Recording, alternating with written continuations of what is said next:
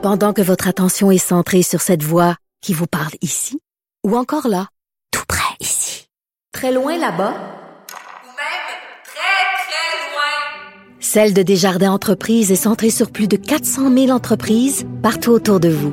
Depuis plus de 120 ans, nos équipes dédiées accompagnent les entrepreneurs d'ici à chaque étape pour qu'ils puissent rester centrés sur ce qui compte, la croissance de leur entreprise. Avertissement. Cette émission peut provoquer des débats et des prises de position pas comme les autres. Vous écoutez Sophie Durocher. Vous connaissez bien sûr le mot-clic MeToo, moi aussi. Vous avez aussi entendu parler du mot-clic français Balance ton porc qui, date de 2017. Et il y a un livre qui vient de paraître, qui est disponible au Québec, qui s'intitule Balance ton père, lettre à mes filles. Et c'est signé du premier accusé de Balance ton porc. Il s'appelle Éric Brion. Il est au bout de la ligne. Bonjour, Monsieur Brion. Bonjour, Sophie. Monsieur Brion, j'ai lu votre livre qui est disponible au Québec. J'ai écrit une chronique là-dessus dans le Journal de Montréal, Journal de Québec, parce que je trouve que votre histoire est extrêmement importante. Vous avez été donc la première personne ciblée par ce mot-clic Balance ton port. Est-ce que vous pouvez nous raconter votre version de l'histoire de ce qui s'est passé en 2017? Alors, le, le tweet, il date de 2017. Euh, du 13 octobre 2017, Sandra Muller, donc, qui, euh, qui dirige une revue professionnelle consacrée aux médias, euh, écrit deux tweets dans la foulée où elle écrit le hashtag Balance ton port et où elle met dans ma bouche des mots que j'aurais prononcés en 2012, en octobre 2012, lors d'une soirée, tard dans une soirée à Cannes lors de, ce qu'on appelle le marché international des programmes, c'est-à-dire le, lieu où on achète et on vend des, programmes de télévision dans le monde entier. Alors, elle vous prête ces, propos-là qui auraient eu lieu, donc qui auraient été dits cinq ans avant. Vous, dans le livre et à l'époque, vous ne contestez pas, bon, à part quelques mots de vocabulaire, mais vous contestez pas le fait que vous ayez eu, parce que vous aviez trop bu, euh, des mots déplacés à son égard. Mais c'est pas ça le problème. Le problème, c'est que cette dame, donc, laisse entendre que, au-delà des mots que vous avez prononcés euh, à son sujet, où vous parlez de la taille de ses seins et que vous pouvez lui, lui, lui donner un certain plaisir sexuel, c'est que elle vous accuse d'être un porc, d'être un harceleur, et c'est là que vos problèmes commencent. Oui, en fait, il faut, il faut bien comprendre. Elle m'accuse en fait de harcèlement sexuel au travail, ce qui est un délit pénal grave. Mm-hmm. Mais, euh, mais en fait, euh, on n'a jamais travaillé ensemble. Je Vous n'avez jamais, été, été son patron, voilà. Ni son patron, ni son collaborateur. Donc, il n'y a aucune possibilité de harcèlement sexuel. Déjà, pas de harcèlement sexuel puisque il n'y a aucune répétition. J'ai tenu des paroles qui ont, qui ont duré 10 secondes. Je, je n'ai jamais fait un geste, euh, euh, je ne l'ai jamais effleuré. Et lorsqu'elle m'a dit non, eh bien, euh, bah, je suis parti. Donc, euh, malgré en fait la, la, distance totale avec d'autres d'autres faits très très graves, elle me compare à Harvey Weinstein parce qu'en fait, le porc, c'est le surnom d'Harvey Weinstein aux Mhm. États-Unis. Son surnom, c'est The Pig. Donc, dans deux tweets, en deux tweets, elle me met dans le même sac qu'Harvey Weinstein et elle m'accuse de harcèlement sexuel professionnel. Et c'est là que débutent le, les gros soucis pour moi. Les très Voilà. gros Alors, dans votre livre, ma vie voilà. a basculé. Voilà. Alors votre vie bascule et euh, ce qui est terrible dans votre dans votre livre, c'est que vous racontez tout s'écroule. Alors votre euh, la femme qui qui partage euh, votre vie, votre votre amoureuse, votre blonde comme on dit euh, au Québec, vous quitte. Vos amis veulent plus rien savoir de vous. Comme par hasard, le téléphone ne sonne plus et les contrats que vous aviez, vous travaillez dans le domaine de la télévision, ben vous les perdez. Il y a plus personne qui veut être associé à vous parce que votre nom est toxique. Donc, en fait, la punition par rapport à la, à la, à la, au geste commis complètement démesurée, Monsieur Briand. Oui, il y a, il y a une disproportion folle entre, euh, entre ce, qui s'est passé et, euh, et, la, et en fait euh, le fait de, de, d'être complètement, euh, de devenir un paria. Un paria, oui, vraiment. Parce, parce qu'en fait, on, on est en, il faut bien se rappeler, on est en plein début de l'affaire MeToo, donc les médias vont, vont la croire euh, sans jamais chercher à connaître la vérité. Et puis moi, je vais être menacé, hein, je vais être menacé de mort, on va menacer de s'en prendre à mes filles. Ma compagne, avec qui je n'étais pas en 2012, avec qui je n'étais pas cinq ans plus tôt, me voit euh, bah, sombrer et n'assume pas ce qui se passe. Mm. J'ai des amis qui me tournent le dos, pas tous évidemment, la grande majorité sont restés mm-hmm. des amis. Euh, et puis professionnellement, bah, c'est moi j'ai toujours eu très bonne réputation professionnelle.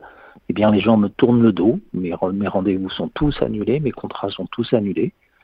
Et, c'est le début bah, d'un isolement, d'une descente aux enfers, qui va durer très longtemps. Euh, je vais porter plainte en diffamation, mais avant que la justice se prononce, il va se passer deux ans. Et ce qui est terrible dans votre livre, Monsieur Brion, c'est que bon, c'est pas pour rien que ça s'appelle Balance ton père. Donc un jeu de mots, balance ton père, balance ton père. C'est que vous essayez à travers tout ça de préserver euh, vos filles. Donc vous avez une fille qui est plus âgée, qui elle est au courant des faits, euh, qui vit ici à Montréal, qui étudie à l'université McGill et qui euh, comprend que vous ayez simplement posé un geste déplacé ou tenu des propos déplacés, mais qui quand même fait partie, parce qu'elle étudie à McGill, parce qu'elle est en Amérique du Nord, de toute une mouvance féministe. Donc, vous devez négocier ça avec elle. Et votre fille plus jeune, vous ne voulez pas qu'elle sache euh, ce qui, ce qui vous arrive. Donc, euh, c'est très difficile pour vous, comme papa, de garder une belle image auprès de vos deux filles. Oui, c'est le sujet principal du livre. C'est la relation entre un papa et ses deux filles autour d'un fait de société euh, contemporain grave, euh, qui sont les relations hommes-femmes. Donc en fait, je vais, je vais essayer de protéger ma famille d'abord, c'est parce qu'il n'y a pas que mes filles, j'ai essayé de protéger mes parents, ma sœur, mm. qu'ils sont très touchés par ce qui se passe. Ce que je dis dans mon livre, c'est ce qu'on voit jamais. On ne voit jamais, euh, quand on s'attaque à des gens, on voit jamais ce qui leur arrive, on ne les sait mm. jamais expliqué, on s'en moque, on s'en fout. Et puis tous les gens qui sont cachés derrière leur clavier ils savent pas ce qu'on vit. C'est ce que j'ai voulu expliquer. Hmm. Puis ensuite, j'ai expliqué que j'ai protégé ma, ma cadette, qui s'appelle Flora dans le livre, hein, c'est pas son, son vrai prénom, parce qu'à hmm. l'époque, elle a 12 ans, et je crains par-dessus tout qu'elle se fasse harceler à l'école à cause de cette histoire.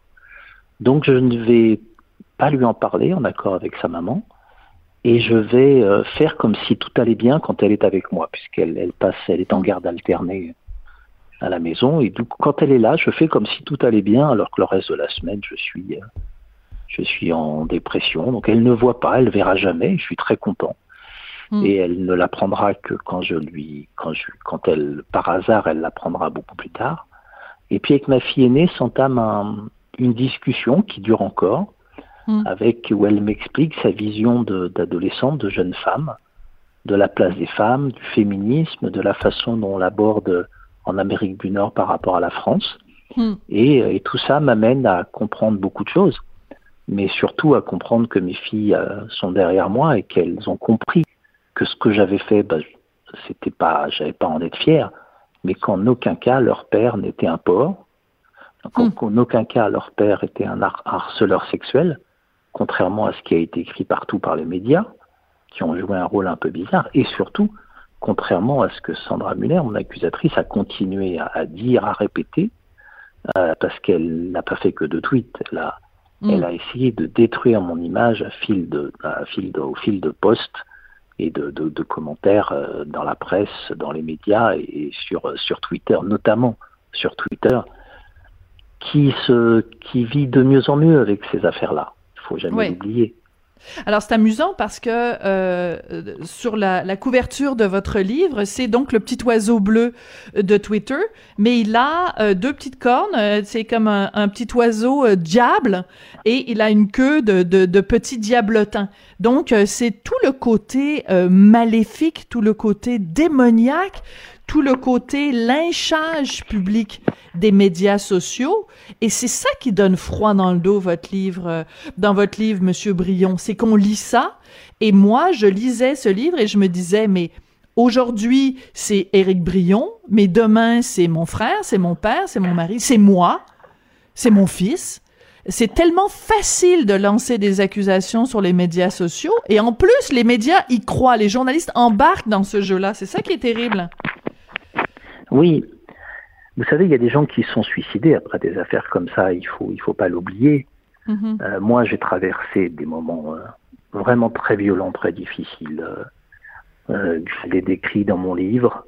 Oui. Mais il y a des gens qui n'ont pas résisté à ce type d'attaque. Il y a des gens qui sont suicidés. Dans ces cas-là, comme je l'écris, on... est-ce qu'il y a des excuses de Twitter? Est-ce que, est-ce que Twitter se préoccupe euh, de ce qu'il a pu déclencher Parce que Twitter est, un, est le bras armé des personnes qui font ça. Et, et on peut rien faire. hein. Moi, je vais vous dire, j'ai essayé. Il y a des gens qui ont essayé Ah de oui. me défendre sur Twitter. Oui. Ça ne sert à rien. La masse est tellement violente. Rendez compte, il y a eu 900 000, 900 000 messages autour de Balance ton port. Comment vous voulez lutter contre ça? Comment vous voulez vous faire entendre? Et, et je pense que c'est un problème de société ici en France et ailleurs. Oui. Mais c'est pour ça que c'était Euh, c'était intéressant. Oui, excusez-moi. C'est Oui. la responsabilité de, de Twitter qui offre, qui offre un écho et qui, au fond, c'est son modèle. Plus on parle, plus il y a de gens qui se connectent, plus Twitter vend de publicité. Euh, donc, euh, et quand j'ai demandé à Twitter d'enlever ce message qui était faux, ils ont refusé. C'est incroyable. Mais c'est pour Mhm.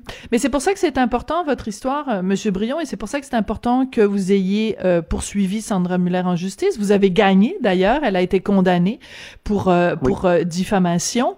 Et le, le c'est important, même si nous on se trouve au Québec et donc on pourrait dire ben, c'est une histoire qui nous touche pas, parce que c'est de défendre un principe de base, c'est de dire le justice ne peut pas être rendue pour les médias sociaux. Si quelqu'un considère qu'il a été lésé dans ses droits, dans son intégrité, ben il y a la police qui est là pour ça, il y a les systèmes de justice dans un état de droit. Le droit se prononce là-dessus, mais on ne peut pas lyncher quelqu'un sur la place publique, ça ne se fait pas. Et c'est pour ça que votre livre euh, est important et que je suis content qu'il soit disponible ici euh, au Québec parce que ça envoie un message à tous les gens qui seraient tentés de d'aller sur euh, euh, les médias sociaux pour se faire justice. Attention, peut-être que justement ça va se retourner contre vous. Oui, c'est- important parce que, mais c'est important dans les deux sens. Et je pense qu'il faut aussi que euh, les personnes qui sont agressées, euh, les femmes majoritairement, mais aussi parfois des hommes, euh, saisissent la justice. Parce que quand, quand la, la- la justice n'est pas saisie et qu'on accuse quelqu'un, il ne peut pas se défendre. Euh, et moi, mon procès, il a eu lieu sur Twitter. Moi, j'ai été condamné sur Twitter. Voilà, j'étais coupable. Euh, euh, d'emblée, il n'y a pas eu, il n'y avait pas de défense, il n'y avait pas d'avocat, il n'y avait pas de juge. C'était la, la vox populi de Twitter, populi de Twitter qui m'avait condamné. Et c'est une condamnation terrible parce que, comme vous l'avez dit, les médias l'ont l'ont reprise euh, sans trop se poser de questions, un peu parce que beaucoup de médias euh, courent après Twitter. Ils ne veulent pas être euh, taxés d'être en retard euh, contre Twitter. Et, et il a fallu que je gagne mon procès, que je m'explique, que je fasse le livre pour qu'en France, mon, mon histoire soit, soit comprise et qu'au fond, comme me disait une journaliste récemment, la prochaine fois qu'on aura une histoire comme ça, on pensera à ce qui, ce qui Voilà. vous est arrivé. Alors j'essaie de la croire. J'en suis pas sûr. Récemment, il y a un, un grand chef euh, en France qui a été, qui a été accusé de, de harcèlement sexuel euh, et de viol sur Twitter. Le fond de l'histoire, je ne le connais pas, mais ce chef, il a, il a, il a décidé de se suicider. Hmm. Euh, C'est terrible. Et, et, et, et- et c'est complètement fou quand on y pense. Hmm. Il y a un Mais- système, peut-être peut-être que cette personne avait fait des choses mal et que la justice l'aurait condamné, mais là, il n'y avait même pas de plainte. Voilà. Mais que Et la que justice le condamne alors. Voilà. Et Mais- il y a un, un sujet qui est très important, puis euh, Monsieur Brion, c'est très important d'en parler. C'est qu'à un moment donné, dans votre livre, vous dites, euh, ben moi, ce que ce que je voulais, c'est simplement qu'on fasse la différence entre des propos que j'avais tenus. Vous avez jamais nié avoir tenu ces propos-là, pas exactement dans les mots euh, qu'on avait dit, mais vous, vous ne niez pas avoir eu des propos déplacés. Mais il y a une, une marge pu, entre J'aurais pu, hein. oui, oui, Pardon, tout à fait, mais c'est tout à votre honneur de l'avoir fait. Oui, oui. Mais donc il y a une dire, marge. mais attendez, tout ça, c'est faux. Mhm. il y a une marge entre tenir des propos et faire ce que Harvey Weinstein euh, est accusé d'avoir fait, c'est-à-dire d'avoir violé des femmes. Et le simple fait de demander un peu de nuance, un peu de nuance, on se fait traiter d'anti-féministe. Donc il y a une seule position par rapport à la cause des femmes, c'est soit vous croyez aveuglément ce que disent les femmes, si vous remettez en doute ou que vous apposez des nuances, on vous dit ben tu es anti-féministe. C'est ça qui est terrible. Oui, ce, qui, est faux dans mon cas. Toute ma vie, euh, moi, j'ai été, j'ai reçu une éducation égalitaire euh, où les hommes et les femmes devaient être traités de la même manière. Dans mon travail, j'ai défendu les femmes, j'ai même porté plainte et euh, des, des, collaborateurs qui faisaient du harcèlement. J'ai deux filles, une sœur, euh, une maman, une compagne. Je, je, suis, je vois bien ce qui se passe.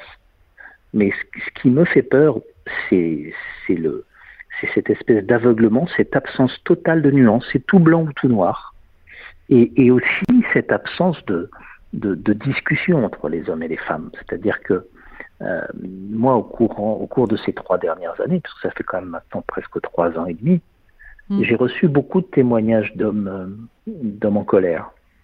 Euh, qui, et, et, et, je, et, qui n'avaient pas d'endroit pour s'exprimer. Moi, je suis plus en colère. Je, j'ai passé ce stade, j'ai essayé de comprendre pourquoi mon accusatrice avait fait ça, et au fond, un jour, j'ai compris que je n'étais pas responsable de ces, de ces turpitudes, de ces tracas, et ça m'a beaucoup aidé. Mais il y a mmh. des hommes qui subissent beaucoup d'attaques comme ça, et, et qui au fond ne, ne disent, mais au fond, je peux pas me défendre, il n'y a pas de solution, et ça crée de la colère. Et moi, cette, cette colère, cet antagonisme m'inquiète beaucoup, mmh. euh, et je, je, dis dans mon livre que j'aimerais bien qu'on arrive à créer à nouveau un, un, espace de discussion, de nuances, de dialogue, où on parle clairement et on met les choses sur la table de, des comportements. En France, il y a un, grand débat sur les, les femmes, les femmes battues, euh, sur, euh, sur les agressions, mais que mais qu'on arrive à en débattre sereinement. Or, depuis le début de MeToo, je fais une grande différence entre MeToo et Balance ton port. Hein.